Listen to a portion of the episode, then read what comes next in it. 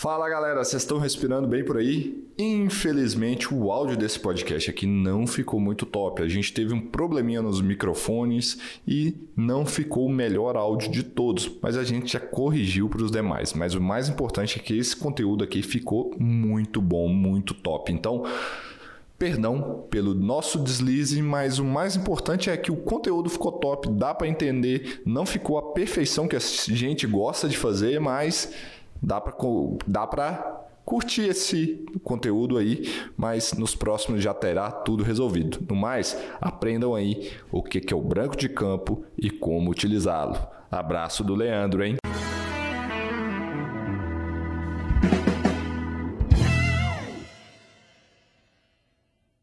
Olá, sejam bem-vindos ao Pausa para Respirar, podcast semanal sobre higiene ocupacional aqui da Analytics Brasil. Eu sou o Rodrigo. Eu sou o Douglas. Eu sou a Gabriela. E eu sou o Leandro. Hoje a gente de uma coisa que muita gente não faz, que é o branco de campo. E interessante, até ontem mesmo, né? Hoje é dia 7, então dia 6 de fevereiro, teve um direct no meu Instagram me perguntando quanto tempo que eu tenho que deixar aberto meu branco de campo. Você sabe responder?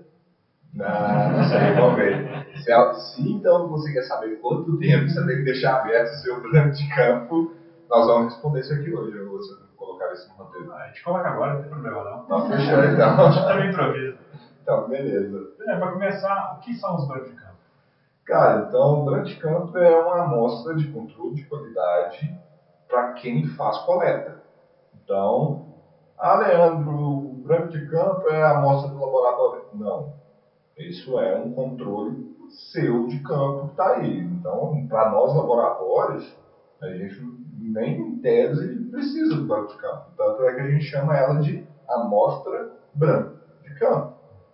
Porque ela, para a gente, é uma amostra normal. Ela vai servir para vocês que estão em campo aí verificar se em alguma etapa do processo de coleta da amostra, transporte, manuseio, houve alguma contaminação uma provável contaminação, que é o que? O branco de campo ele vai ser o seu alerta ali se durante alguma etapa houve alguma contaminação, porque em tese ele não deveria nada, em tese, né? Vamos colocar isso aqui em tese, ele deveria vir com tudo abaixo do limite de quantificação, mas se acontecer de tiver alguma contaminação, for quantificada alguma coisa no branco de campo ali, o cliente, né, você que está fazendo a amostragem, tem que parar, repensar ali, porque pode ter é, contribuído para uma contaminação das demais amostras do mesmo lote que foram coletadas ali. É legal você falar do branco de campo do laboratório como interfere. O laboratório também tem esse branco de campo. Ele vai seguir a. É, ele não chama branco de campo, mas ele tem o seu. seu branco. É, o seu branco. Né? E segue o mesmo procedimento, é para ver se está tendo contaminação, se tem algum problema, porque isso pode desvalidar todas as avaliações que a gente faz no laboratório. E é, foi interessante você levantar esse ponto, Rodrigo, porque muitas pessoas perguntam ah, sobre ah, porque alguns laboratórios são muito mais caros que outros, etc. E também isso tem a ver com controle de qualidade. Laboratórios acreditados pela AIA, eles têm que seguir um padrão está no manual de acreditação da AIA, né, que é um livretinho que você compra, que tem vários controles de qualidade, entre eles o branco de reagente. Igual a gente falei para o pessoal aí, né, que a gente explicou, se você quer ver se tem uma contaminação nas suas amostras de campo, você faz o branco de campo. O branco de reagente, o que, que é? Será que tem alguma contaminação no reagente que eu estou utilizando para fazer as, as, as análises? Então a gente roda um branco de reagente também. Lógico que sempre a gente testa o, o reagente antes para saber, mas a gente faz mais um controle adicional para saber o branco de reagente. O branco de amostrador, a gente tem um branco também de amostrador que a gente utiliza um amostrador igualzinho, porém utilizado lá para saber será que durante o preparo da amostra teve alguma contaminação do, do, dos amostradores, ou esse amostrador veio também contaminado. Branco de amostrador, branco de, de, de branco são esses, o pessoal às vezes ficam, quando fala branco de meio, né? Na verdade, branco de reagente e aí o branco de amostrador é o branco de meio, né? Que é na, outros, outros laboratórios de outras áreas usam. E fora outros controles que a gente usa as amostras é, spike samples, amostras espetadas, né? Enriquecida, né? É, enriquecida, né? Então, que é o que? A gente pega esses amostradores brancos, né? Que utilizado e colocamos as quanti uma quantidade conhecida. E aí, segundo a área, o que a Analytics faz, a gente faz em duplicado. Então, ou seja, duas amostras com a mesma contaminação para cada ponto. Então, é, dependendo do método, são dois pontos, então a gente faz sempre isso. Então, para cada batelada de amostra, esses aí são alguns dos controles de qualidade que a gente tem. Tem outros tipos aí que entra mais uma parte técnica, que é verificação de continuidade, de calibração da curva, verificação da curva, verificação de padrões, etc. Mas aí entra muito no que riqueza e vamos deixar aí pra galera. Assim, vamos é, também vem do controle de qualidade, né? Acho que pode fazer então um podcast sobre qualidade de laboratório se alguém estiver interessado, porque assim, é, é amplo e vários pontos. Legal, legal. Pode ser um tema, um tema interessante mesmo. Mas para a segurança do trabalho, para a higiene ocupacional, qual que é importante, a importância dele no lugar de campo? É a segurança. Os brancos são segurança, né, que a gente fala. Então, é, eu costumo brincar aqui, se você não faz o branco de campo, Douglas, quem que garante que o resultado que você está tendo na sua amostra é devido à coleta da amostra ou uma contaminação dessa amostra? Você não sabe, você vai, essa dúvida vai ficar eternamente na sua cabeça. Lógico, essa é uma brincadeira, é uma, só para a gente chamar de uma provocação, mas assim, tende a ser que o que você encontrou ali é da coleta mesmo. Mas sem o branco de campo, essa dúvida, a dúvida que vai reinar na sua vida. Então pode ser que você esteja fazendo uma conclusão errada. Uma conclusão errada porque, na verdade, é um, há uma contaminação nas suas amostras e às vezes aquilo ali não é a exposição do trabalhador. E tem casos aí que provavelmente vocês vão levantar no roteiro, não vou atropelar, não juro para vocês, que é a questão dos amostradores que já tem contaminação. E aí é primordial. Ah, eu, esse aí eu bato na tecla. Se você não faz um banco de campo, você não sabe se é contaminação ou se é resultado real. E aí você pode ter certeza que você está fazendo algumas coletas erradas. E fiquem atentos. Tem alguns amostradores que já vêm com contaminação. A gente pode até falar deles aí se estiver no roteiro. Ah, então não vou trocar na tela. Então, é esses aí é, é crucial vocês fazerem branco de campo. É, já adiantou um pouco ele, mas voltando um pouquinho, você é. falou que o branco de campo para o laboratório ele é considerado como uma amostra, né? Uhum. É uhum. interessante isso. Mas para quem está coletando de fato, né, qual é o procedimento padrão? Ele vai utilizar isso como uma amostra também? Já peguei essa pergunta do tempo, né? Quanto tempo? Tá? Como é que funciona o procedimento padrão aí, né? Eu acho, legal, Gabi. Eu acho que, que, que a gente, deixa eu tentar explicar um pouquinho é, como se prepara o banco de campo. O banco de campo, na verdade, você vai manusear ele, que é só uma mostradores normais, igualzinho você manuseia uma amostra. É certo que você não vai pegar ele na bunda em momento algum. Então, se eu peguei no tubo, quebrei as pontinhas dele, eu vou pegar um tubo, quebrar as pontinhas dele. Ah, eu manipulei ele daqui, tirei do lugar A, levei para o lugar B. Então, vou pegar ele, levar para o lugar A, levar para o lugar B. Então, isso que você vai fazer. Você vai manipular ele igualmente, com a, igual as amostras. Se eu botei para refrigerar, eu coloco junto na mesma caixinha para refrigerar. Vou mandar para análise, vou mandar dentro de uma caixinha para transporte, vou dentro da caixinha junto e pronto. É isso que é o branco de campo. Então, quanto tempo que, ele, que eu tenho que deixar o branco de campo aberto? O tempo em que você está manipulando suas amostras. E o que é manipular suas amostras? É até, por exemplo, você montar ela no trabalhador. Você montou no trabalhador, você fecha, porque aí você já está coletando a amostra. Você vai lá de novo, você vai manipular suas amostras, você abre o banco de e dentro. Então não tem tempo, depende de vocês. E não é uma amostra, são várias amostras. Então você vai deixar o banco de campo aberto enquanto você está manipulando todas essas amostras aí. Então esse é o procedimento padrão. E para o respondendo a pergunta, é uma amostra ou não é? Na verdade, para quem está em campo, eu não entendo que seja uma amostra, porque ele não vai coletar a momento algum. Apesar de que, quando ele mandar ela para mim no laboratório, ele vai pagar como se fosse uma amostra, vai fazer tudo. Então, assim, é aquele negócio, é uma amostra, não é igual, tipo, é o que veio primeiro, o ovo ou a galinha, né? Fico pensando aqui. É, tipo assim, é e não é, né? Então, assim, é uma amostra, porque ele vai mandar analisar aquilo ali, mas, mas ao mesmo tempo não é uma amostra porque ele não vai coletar ar nela e a grande expectativa do branco de campo é que ele não vê nada. Mas, mas, entretanto, todavia, pode ser que dê alguma coisa. E se deu, que ótimo. Você tem um- alguma coisa que te indicou que tem algum problema ali, que pode ter algum problema com as suas amostras. Então, fica essa dualidade aí, né? Onda ou partícula. Então, deixa aí a galera entender. É, Você fala, quando a gente fala de branch, é muito fácil visualizar o tubo, né? Sim. Porque você vai quebrar as pontas e vai deixar manipular. E quando é um cassete que está particulado? É, tira o plug, né? É, e, e a chance do partícula cair dentro do. É, É, mas, ela é complexa. nossa, mas é muito mais difícil, realmente. Mas pode acontecer, às vezes o ambiente tem muita poeira, pode haver contaminação, mas é, a tendência é realmente que não dê nada no, no branco de campo. E aí muitas pessoas às vezes perguntam, ah, né, mas eu mandei meu branco de campo e deu coleta, será que o laboratório pode ter errado? Aí entra naquela parte de controle de qualidade que eu falei dos laboratórios, é, a gente tem vários controles internos para tentar ver se nós controlamos as nossas amostras. Igual a gente falou que três brancos que a gente utiliza, mais as amostras enriquecidas. Tudo isso é indicativo para saber se a gente fez alguma, algum probleminha do nosso lado.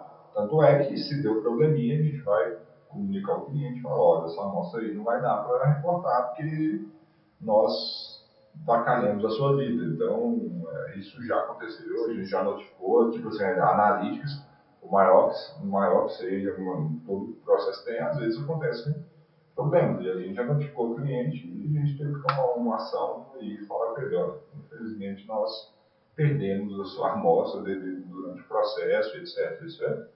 Não é comum, mas pode acontecer. A gente espera que não aconteça, mas pode acontecer. Aí, tanto ontem também aconteceu algo que foi parecido. Chegou uma amostra que fizeram no de campo e no, uma das avaliações, que era considerada que era a coleta mesmo de campo, deu um valor de zero, zero assim, uma não apresentou presença do agente, e o branco de campo deu um valor muito alto.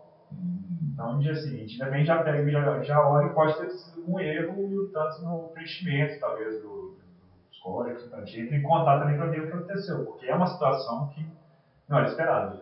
E é isso que você faz, Rodrigo, que é uma coisa que a gente estabeleceu na Analytics, que eu acho que é muito legal, que é isso do... A gente faz trabalho, chama aqui de sucesso do cliente, né? Então, a, todos os relatórios que a gente faz, tudo que a gente faz que passa por uma revisão. Hoje você está tocando a revisão, mas antes era eu, quando você não está aqui, eu faço a revisão, quando você está de férias, Douglas fez revisão, Gabi também faz revisão. Então, somos químicos e também higienistas. Então, a gente tem essa noção do que está ocorrendo no campo, o que, que isso pode trazer de resultado. Eu acho isso muito legal e essa intimidade que a gente tem com o cliente. A gente pegou o telefone e falou assim, olha, acredito que teve um problema, você teve resposta, ele acha que ele está verificando o que, que aconteceu, né? Porque isso é uma coisa que pode realmente impactar muito a coleta dele. Então, ter essa noção tanto da química como da higiene ocupacional é fundamental para um bom laboratório atuar. Porque dentro do laboratório esse resultado é super normal. Porque, igual a gente falou, o branco de campo é uma amostra do cliente. Para nós, laboratórios, esse resultado que, que o Rodrigo expressou é, tá, É é, resultado. é resultado normal. A gente, porque não é um controle de, de qualidade nosso. A gente tomaria alguma ação, alguma coisa, se tivesse dado algum problema tipo esse nos nossos brancos, nos nossos brancos de laboratório. Mas como é um branco de campo, que é um branco do cliente, se os analistas, se as pessoas que estão ali fazendo análise não têm entendimento de higiene ocupacional, isso aí vai passar e vai chegar bucho de canhão para vocês. Então, essa parte de sucesso do cliente, eu acho que é uma das coisas que a gente institucionalizou aqui, que eu acho que é bem legal, e essa parceria para levar vocês a, a vocês o melhor resultado, ajudar vocês em campo, né? E que a gente não vê tanto em, outros laboratórios, infelizmente, é, mas bom para a gente. Eu queria pontuar um pouco mais essa questão técnica que o Rodrigo levantou, da questão de que se você tem um ambiente que tem tanta poeira, se você abre o ban- branco de campo, a poeira começar a cair lá dentro, isso também aconteceria com as amostras, muito provavelmente, né? Então esse valor ele seria compensado nas amostras, e o branco de campo foi útil para mostrar que isso aconteceu com as amostras, não é? Exatamente, Lúcio, exatamente. Ah, mas acho que tá no ambiente, tem tanta coisa que tá entrando no cassete, assim, não precisa medir, não. É, é, Exatamente. outro ponto que a gente tem que ponderar. Agora, Leandro, ah, uma questão que você fala de, quando a gente fala de manipulação das amostras, o branco de campo tem que ficar aberto enquanto eu estou manipulando as amostras. Eu posso pensar que o branco de campo tem que estar aberto enquanto o meu amostrador está aberto, enquanto a minha amostra está aberta, antes de iniciar a coleta? Tá aqui, nós vamos definir aberto. É, Definir aberto, por exemplo, quando está coletando a amostra, ainda vai estar aberto. Mas aquilo ali não considera. A única, é, não considere aí. Considere quando você acabou de quebrar a ponta do tubo, ou quando você desplugou o catete, Você está colocando o funcionário, quando você está colocando o tirando. funcionário, tirando. Exatamente. E no acondicionamento e no transporte. Porque ali, os amostradores estarão, a gente espera que eles estejam fechados, né? Uhum. O branco de campo vai estar fechado também. Tá, sim, sim. Ok. Por favor, é, é aquele negócio, é a mesma coisa que você faz com as amostras, que você faz com o branco de campo. É, pa- repete o padrão. Fiz isso com esse aqui, vou fazer com esse aqui. Sim. Vai fazer a mesma coisa. Segue essa dica que eu acho que ela evita você errar. É o, é o principal. Já vi uma pegadinha, só para já começar. Ah, O almoço do passivo, o da 3M. Hum, Você vai, abrir quando vai coletar e depois vai colocar na lata separada da outra, porque são mostradores. É, amostrador passivo é uma pegadinha não- legal, né? É, o da 3M normal é a tecnologia mais antiga que tem. Acho- Você deve estar cutucando aí, porque você deve estar falando depois do da SKC, né? Que tem uma saída. Tem? Não sei. Ah, tá. então, assim, é, é igual você, você vai abrir ele normal, deixar ele exposto no ambiente, igual o outro tá, na hora que você abriu.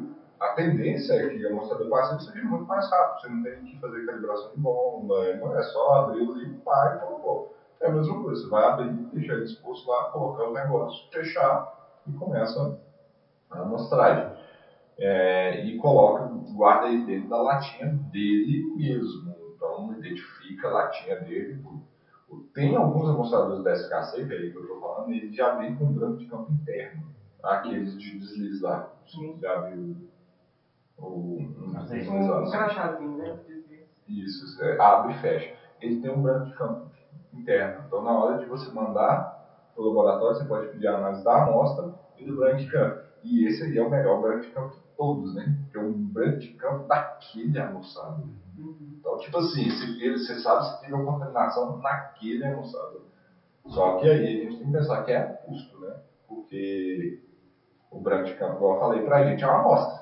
Então vai ser cobrado normal, gente. No laboratório vai ser tratado igualzinho, vai fazer análise igualzinho, vai passar por revisão igualzinho, tudo, tudo, tudo. E o ideal é que nem a gente soubesse que era um branco de campo. Mas aí, igual no 10KC, se você pedir para todos os amostradores, pode ser que seja mais caro. Você vai, em vez de pedir uma amostra por amostrador, você vai pedir duas, né? Então aí pode complicar um pouquinho. Na verdade, no grupo de campo, então, pode ser, você não faz a coleta. Então tem volume de amostragem. Exatamente. Não Mas no passivo ele tem um tempo de amostragem. Mesmo Ah. que minutos, segundos, mas. Mas o ideal é colocar zero. Colocar zero. Coloca zero no passivo, porque o volume tem que ser zero, porque a correção vai ser em massa, né? Aí, né, a gente está falando do banco de câmbio, do câmbio, a gente está falando para contaminação, para que, que serve, né? Então, é que, apesar de eu não gostar disso, é para que você corrija seu resultado das amostras daquele branco de campo pelo a massa que foi encontrada ali. Então, por isso que coloca zero no amostrador passivo. Então, para corrigir o resultado mesmo e subtrair algo que não era para estar ali. Então, é, é por isso que eu não gosto disso. Tá, então a gente pode fazer essa correção ou assim, o ideal seria não inviabilizar a amostra, repetir coleta? Como que eu varia isso? Eu ou vou repetir? A minha briga com o Rodrigo de sempre, né? De todos os químicos do mundo. Né? É, Não é consenso. é, não existe um consenso na química. é, Beleza, existe um consenso na química, é faça branco. Aí depois é, fiz o branco, não há consenso. E o que eu faço com o branco? então, assim, é a dualidade onda partícula de novo. Quer dizer, faço branco, beleza. Eu, Leandro, sou de uma linha que eu descartaria amostras. Porque é difícil, na minha visão, principalmente em termos de HO, falar assim, a contaminação que o branco de campo tem, ela vai ser igual a todos aqueles amostradores que estão no meio. Eu acho isso aí um pouco de forçação de barra. Porém, os- o método da NIOSH fala para fazer isso. E a outra linha é, é melhor corrigir por uma coisa do que corrigir por nada, né? Mas isso nos laboratórios é mais fácil. Normalmente você tem contaminação de uma. Você vai fazer uma curva de calibração. Então você tem a contaminação da água. Então uhum. você vai conseguir ver assim, as amostras são iguais. Não faz sentido. Num, num espaço maior, a ocupacional, que tem contaminações de lugares diferentes, né, pode ser complicado. Exatamente. No laboratório a gente meio que pega a contaminação e constrói a, a nossa calibração em cima dela. Né? É. E por isso. É, Facilita esse, esse método já, já faz essa correção, ele já se confessou automaticamente. Exatamente. Aí na HO aquele negócio, né? Tipo, é, é uma contaminação, às vezes, pelo que está no ambiente, é um, vamos supor, um tubo, né? Que é, é um tubo de adsorção. Então tem que ter vamos pensar, uma molequinha, moléculazinha veio, entrou ali sem querer e tal. Aí você vai falar que a mesma quantidade de moléculazinhas que entrou ali é igual no outro. Então, assim, a NIOSH fala para fazer isso, então é, você pode fazer, mas é uma linha que eu, eu não gosto, porque eu acho assim que pode impactar muito na minha tomada de decisão em campo. Se eu pegar um relatório e começar a subtrair, eu posso ter alguma exposição que eu, no final das contas, quando eu tiro a contaminação do buraco de campo, ela dá zero.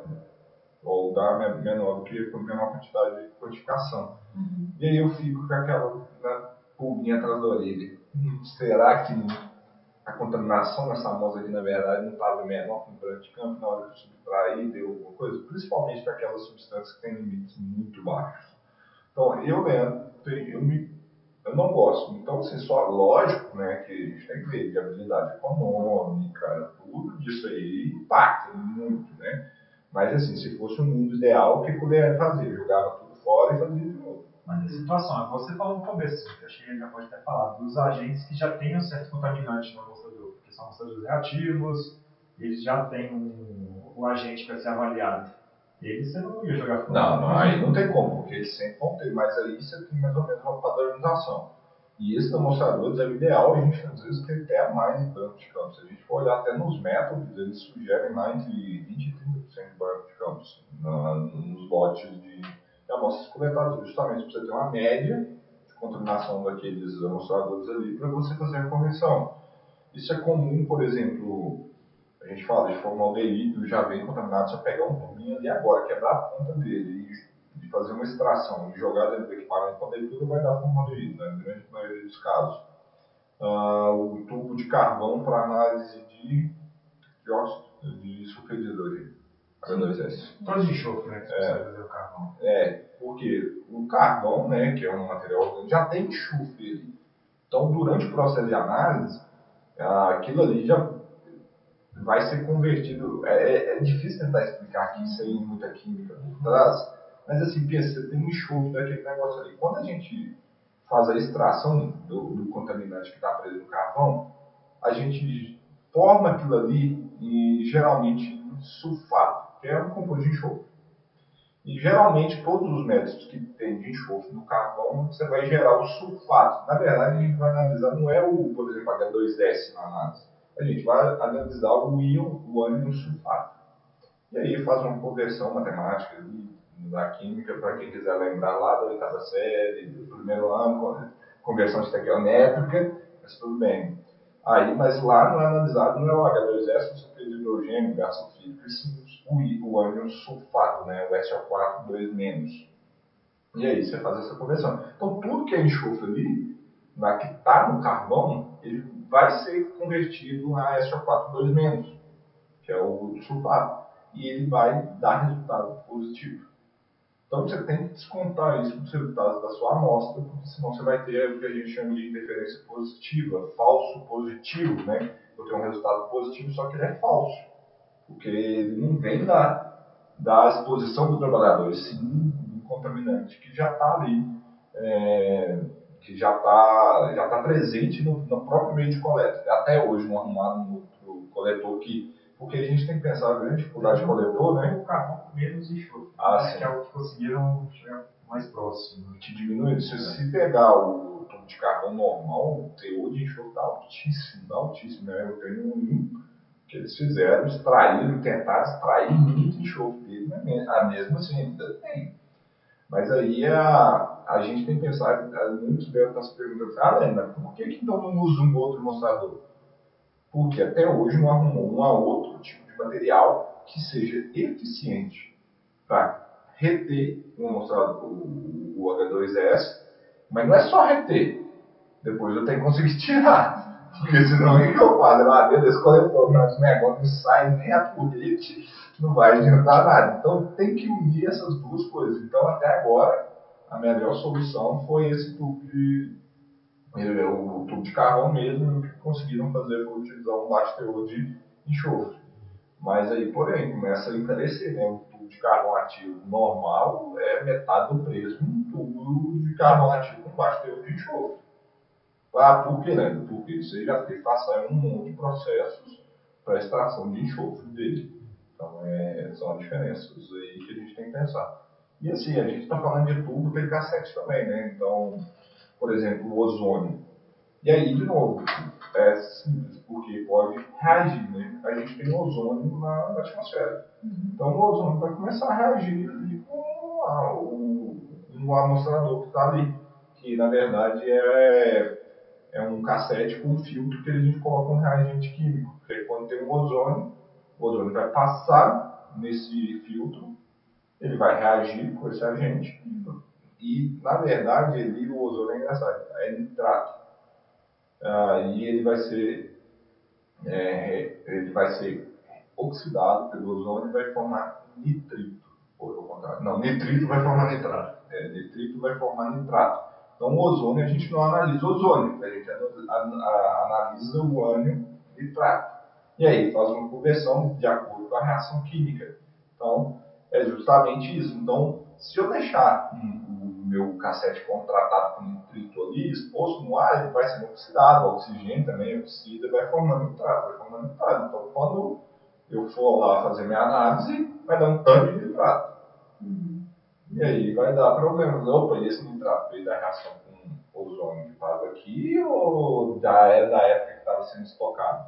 Então, por isso que é um dos motivos da gente não manter estoque, esse mostrador, que é complicado.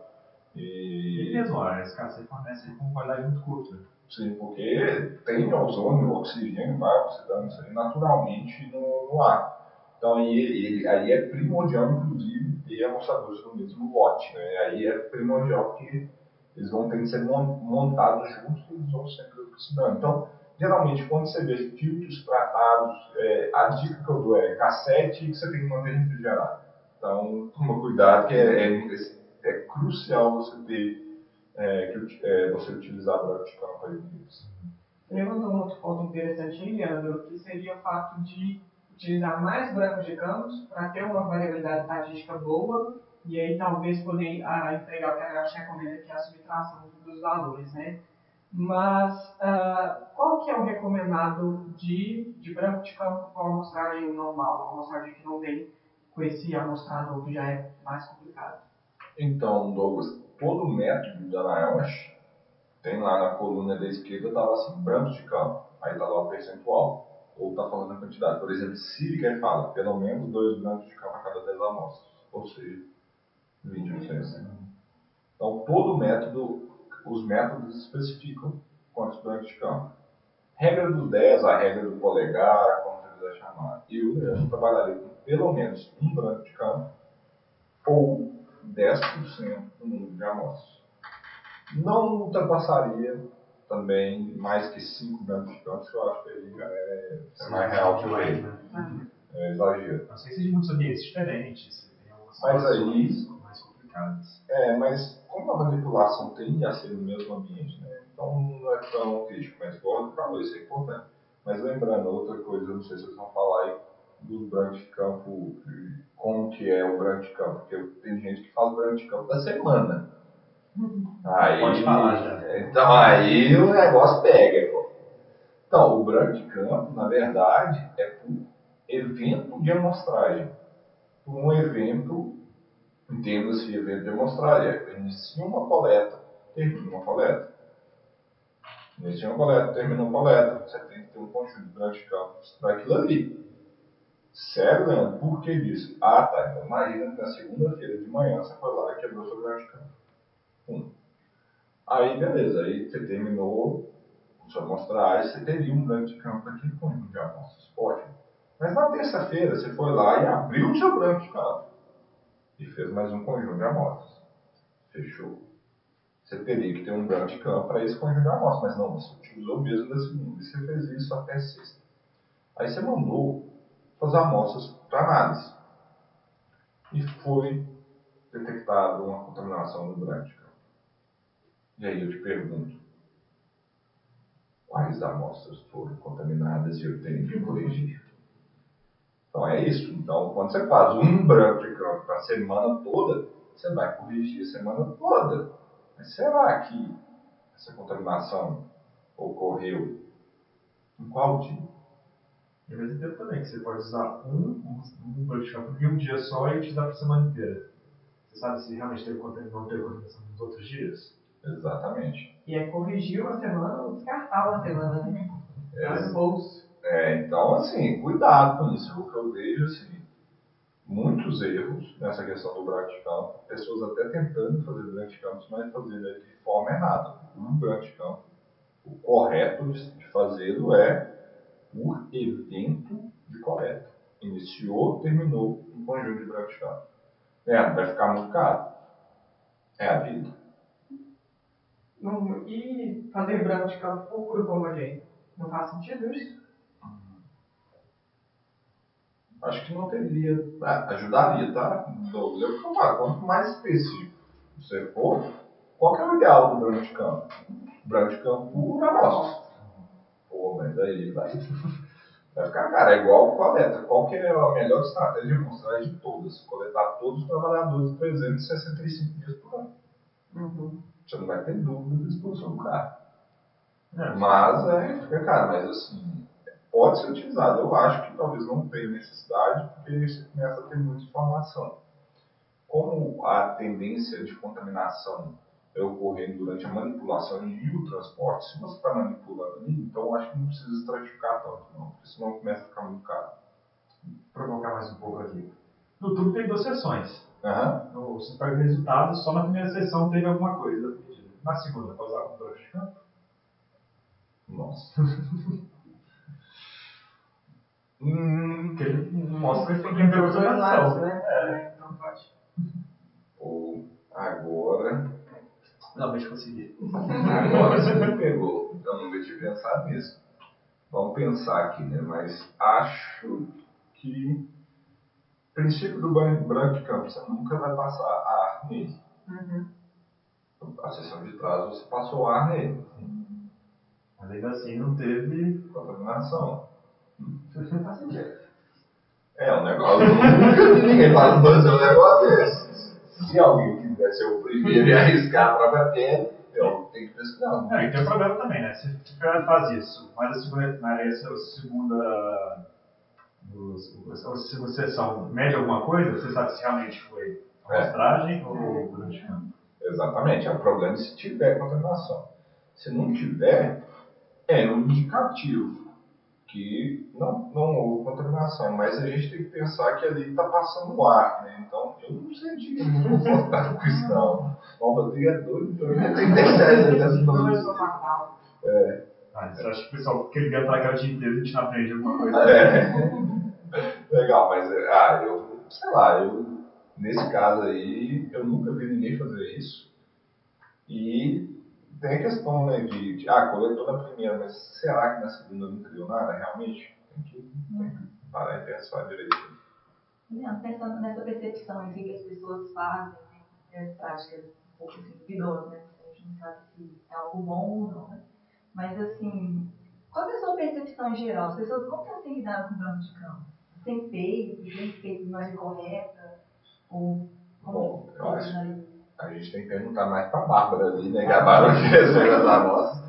Ou não, Rodrigo também está revisando relatório. Então, na época eu estava mais em contato com os relatórios, que eu vi era 90% dos relatórios que eu recebo sequer tem branco de campo.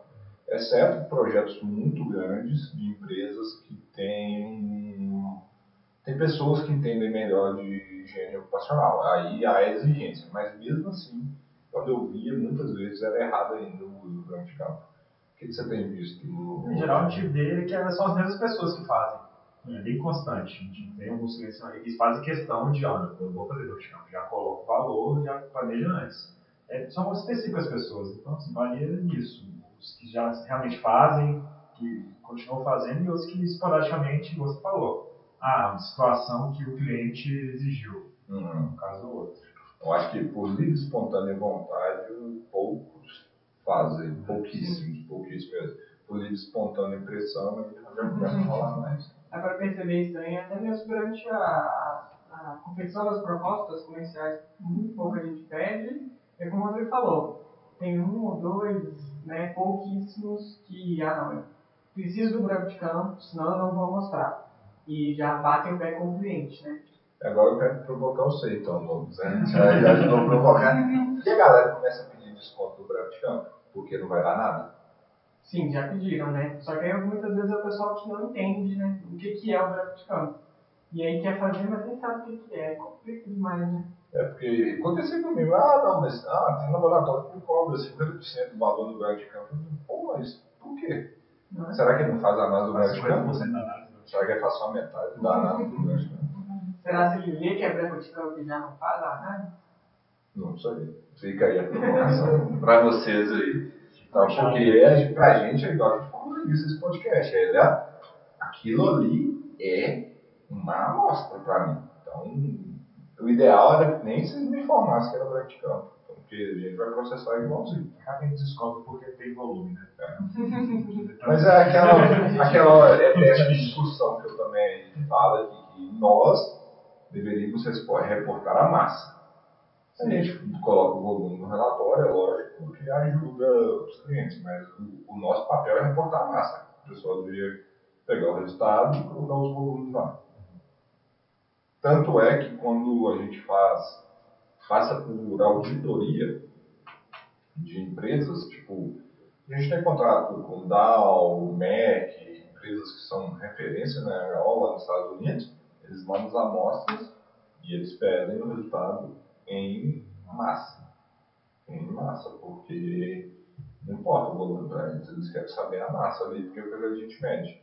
E aí não dá indício se é branco de campo ou não. Então, eles mandam sempre as cadeias de custódia sem volume para a gente reportar a massa.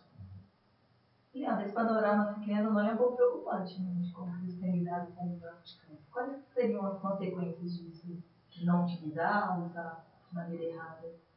O Gabi, é, assim, é preocupante, quer queira quer não, é um pouco preocupante sim, mas é, lá nos Estados Unidos também a galera não tende a fazer tanto, mas não como aqui, aqui é tipo assim, 90%. ah, eu fui talvez mais 9% aí nessa brincadeira. Então, assim, o que, que é a consequência disso? É as pessoas realmente não terem clareza do que eles fizeram em campo. Eu acho assim, que se você fizer pelo menos um branco de campo, dois brancos de campo, por conjunto de, de amostra, eu acho que é algo que deveria, por boa prática, a gente como laboratório, a gente faz um monte de branco para garantir a nossa qualidade. Eu como responsável técnico de um laboratório, eu não vou liberar um resultado sem que eu não tenha alguma confirmação, algum controle de qualidade para saber se aquilo que eu estou fazendo eu tenho uma altíssima probabilidade, a gente nunca tem certeza no laboratório, assim, uma alta probabilidade que aquilo representa o mais próximo possível da realidade. Então, aí as pessoas têm que realmente parar para pensar. O parecer que elas estão dando é, tem uma alta probabilidade de ser o mais próximo possível da realidade. É controle de qualidade, é processo. Não, você falou, no laboratório a gente teve um caso desse. O tava vindo amostradores da 3M com, contaminados, com, com um agente de contaminação por causa do plástico dele. Ah, o THF, né? THF. Pronto. E ele não estava conseguindo o laboratório deixar ele como zero. A contaminação dele realmente estava interferindo em valores muito variados nos lotes. Uhum. E sim, o que a gente teve que fazer foi não fazer ele. Exatamente. Não quer- consegue imprimir esse resultado. Exatamente, por exemplo, não sei se já corrigiu os lotes, né, mas os, os últimos lotes de amostradores da 3 anos que a gente re- recebeu, a gente não reportava tetraidrofuranete, seja na varredura, seja na individual. Bom, imagine se a gente não tivesse controle de qualidade pô, quantos resultados de THF nós, analíticos, teríamos emitido, eu teria assinado o relatório, o cliente recebido, talvez tivesse feito uma, uma recomendação de respirador, sistema de proteção respiratória, sistema de proteção coletiva, alguma coisa, no final das contas era uma contaminação lá atrás, lá atrás. Pô, isso é o mínimo de controle de qualidade que a gente tem que ter. E aí, eu, isso aí é uma, é uma pulguinha atrás da orelha, orelha para quem também está utilizando esses amostradores até 3M, né, Rodrigo? Levantar essa lebre aí. Quem estava, se utilizou do laboratório, isso aconteceu o quê? No segundo semestre, né? Os amostradores né, que foram utilizados no segundo semestre de 2018, a, a gente está já corrigindo? É, tem que checar. Mas eu acho que não está reportando ainda não. É, então aí, fiquem atentos, quem está ouvindo aqui está usando a mostrador 3500, 3520 da 3M e está pedindo tetraidrofurano, não confie nessas análises aí sem pergunte ao laboratório aí que houve uma contaminação do lote lá na 3M, de vários lotes lá com THF. E a gente conseguiu pegar isso aí internamente, né? Acho que foi bom, né? Deu mais até que esperava. É. Trabalhando bastante no assunto, né? É. E o Leandro também, hoje que sou. Nada, sofro não. Tá bom. É, mas... Então é isso. A gente vai ficando por aqui, né? Com mais, um, mais esse episódio. Uh, então nos acompanhe nas redes sociais. Se você está vendo a gente no YouTube, se inscreve aí, deixa o seu like e ativa o sininho. É... para não perder nenhum vídeo. E a gente está em todo canto. Procure aí pelo nosso nome, procure por Leandro Magalhães, Analytics Brasil, que você vai encontrar o nosso podcast. E você vai ver a gente pelo resto da sua vida. Prazer. Valeu, pessoal. Valeu. Valeu, gente. Abraços. Pessoal, até a próxima. Um abraço, até mais. Continue estudando bem por aí. Ah, eu tô deixando pra você Ele terminar. tá fazendo quase tudo, tá deixando ela.